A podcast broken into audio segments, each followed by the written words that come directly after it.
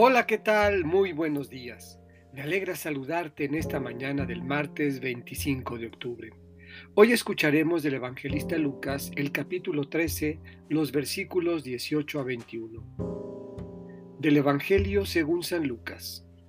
En aquel tiempo Jesús dijo, ¿A qué se parece el reino de Dios? ¿Con qué podré compararlo? Se parece a la semilla de mostaza que un hombre sembró en su huerta creció y se convirtió en un arbusto grande, y los pájaros anidaron en sus ramas. Y dijo de nuevo, ¿con qué podré comparar el reino de Dios?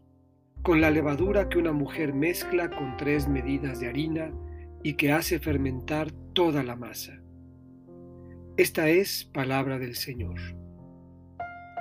Meditemos. Hacer fermentar y crecer. El reino, dice el Evangelio, es como semilla de mostaza y como levadura.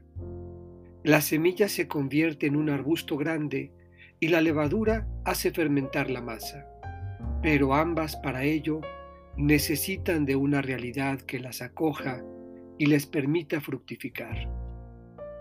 El reino necesita de ti y de mí, tierra y harina, para echar raíces en la vida de los hombres hasta convertirla en una experiencia de fraternidad, inclusión y hospitalidad, y que en sus corazones fermente el amor, la justicia, la alegría y la generosidad.